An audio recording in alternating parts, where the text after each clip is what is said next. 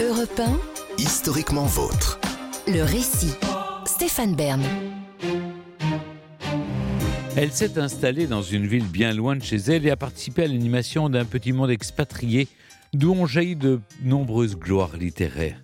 Elle a, comme l'a dit un intellectuel qui la connaissait bien, plus fait pour relier l'Angleterre, les États-Unis, l'Irlande et la France que quatre grands ambassadeurs combinés. Je vous raconte maintenant une Américaine à Paris qui a su rassembler autour d'elle les plus féconds des esprits, Sylvia Beach. En ce matin du 2 février 1922, Sylvia Beach quitte son appartement parisien au-dessus de la librairie qu'elle tient au 12 rue de l'Odéon pour se rendre à la gare de Lyon. Elle ne prend pas de train mais attend l'express en provenance de Dijon, d'où un imprimeur lui a fait envoyer les deux premiers exemplaires d'un ouvrage.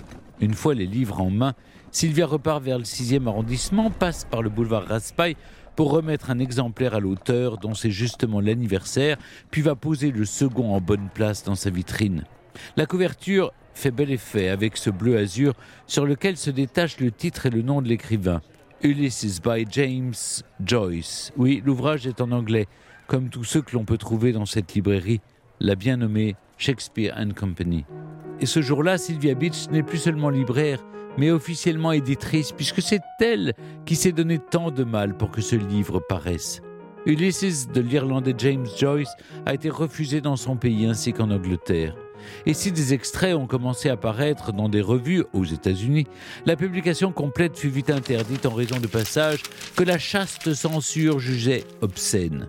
Pourtant, l'ouvrage est aujourd'hui considéré comme un monument de la littérature et Sylvia Beach, elle, l'avait bien compris. Elle s'est beaucoup investie, a donné de son temps et même de son argent, en plus de lancer des souscriptions pour le financement.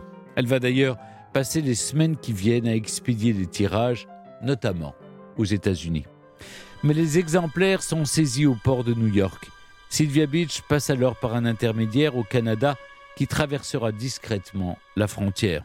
C'est un bon ami qui lui a conseillé ce stratagème, un Américain lui aussi, un certain Ernest Hemingway, futur prix Nobel, qui à cette époque est encore un inconnu, tout comme le sont Francis Scott Fitzgerald, John Dos Passos, Robert McCalmon, Henry Miller et consorts, toute une jeunesse littéraire américaine exilée à Paris après la Première Guerre mondiale, que l'on surnommera plus tard la Lost Generation, la génération perdue.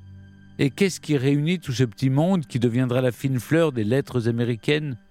Sylvia Beach et sa librairie, bien oui. Sylvia, de son vrai nom Nancy Woodbridge Beach, est née à Baltimore en 1887. À 15 ans, elle suit son père pasteur nommé à Paris dans une église américaine et passe trois années à globalement s'ennuyer. La famille retourne au pays.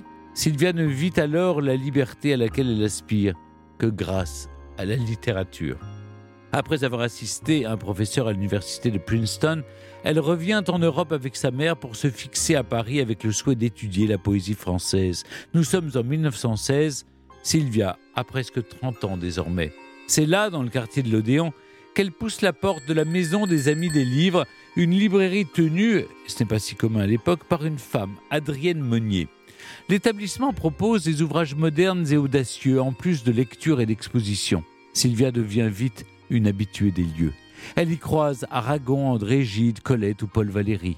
Adrienne devient sa compagne autant qu'un modèle et l'aide à fonder sa propre librairie consacrée à la littérature anglo-saxonne. Shakespeare and Company ouvre en 1919 puis emménage deux ans plus tard rue de l'Odéon, quasiment en face de la librairie d'Adrienne. Dès lors, ce bout de trottoir va devenir le centre névralgique des artistes américains à Paris. Car en plus d'une déjà conséquente communauté de banquiers, femmes du monde et commerçants expatriés, nombreux sont les artistes américains qui s'installent dans la capitale française après-guerre.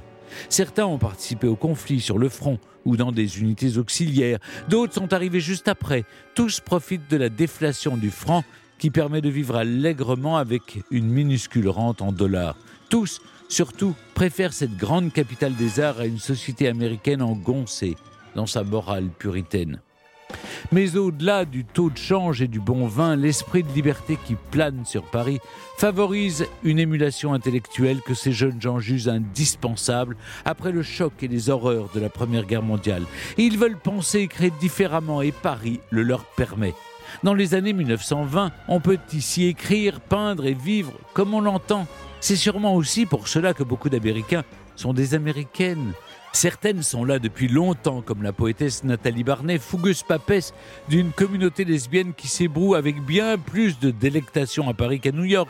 Il y a aussi Gertrude Stein, écrivaine et collectionneuse, dont le salon voit passer tout ce qui se fait d'avant-garde. Juna Barnes, romancière, qui s'installe en 1920, et bien d'autres encore. Homme ou femme donc, on se retrouve aux terrasses de Montparnasse autant que la librairie de Sylvia. Elle a d'ailleurs tenu à en faire un lieu accueillant. Les étagères sont cantonnées le long des murs pour laisser au milieu un espace de rencontre. Comme Adrienne, elle a mis en place un système d'abonnement pour emprunter les livres quand on ne peut pas les acheter. Et si vous êtes vraiment sans le sou, Sylvia s'arrange toujours. Mais Sylvia Beach n'est pas qu'une généreuse hôtesse. En plus de proposer des livres interdits aux États-Unis, elle discute, suggère, introduit les nouveaux venus, fait le lien avec les éditeurs, aide à corriger et à publier des revues, comme le dira l'auteur français André Chanson, Sylvia portait le pollen comme une abeille. Elle fertilisait les écrivains. Ainsi va la vie dans les années 20 et 30, celle qu'Hemingway immortalisera dans son célèbre ouvrage Paris est une fête. Mais la deuxième guerre sonne le glas et beaucoup partent vers des cieux plus cléments. Sylvia, elle reste. Dans Paris occupé, sa librairie demeure ouverte jusqu'à ce qu'un jour de décembre 1941, un officier nazi exige d'acheter le dernier exemplaire d'un récent ouvrage de James Joyce. Sylvia Beach refuse. L'officier menace de confisquer tout le stock. Alors, en une après-midi, elle le rapatrie chez elle, puis ferme la librairie. En août 1944, au moment de la libération de Paris, son vieil ami Hemingway, alors correspondant de guerre avec une division américaine, arrive en jeep rue de l'Odéon. Il appelle Sylvie à la fenêtre et lui annonce, goguenard, qu'il vient libérer sa librairie, avant d'aller libérer le bar du Ritz. Sylvia Beach rit, mais elle est fatiguée. À 58 ans, elle n'a plus la force de relancer son activité. Mais un autre établissement ouvre en 1951 et reprend 13 ans plus tard le nom de Shakespeare and Company en hommage à Sylvia Beach, décédée en 1962 pour honorer la mémoire de cette précurseuse, sans qui n'aurait peut-être pas éclos toute une génération d'auteurs. Et cette librairie demeure aujourd'hui encore un repère pour les Américains à Paris. Europe historiquement vôtre.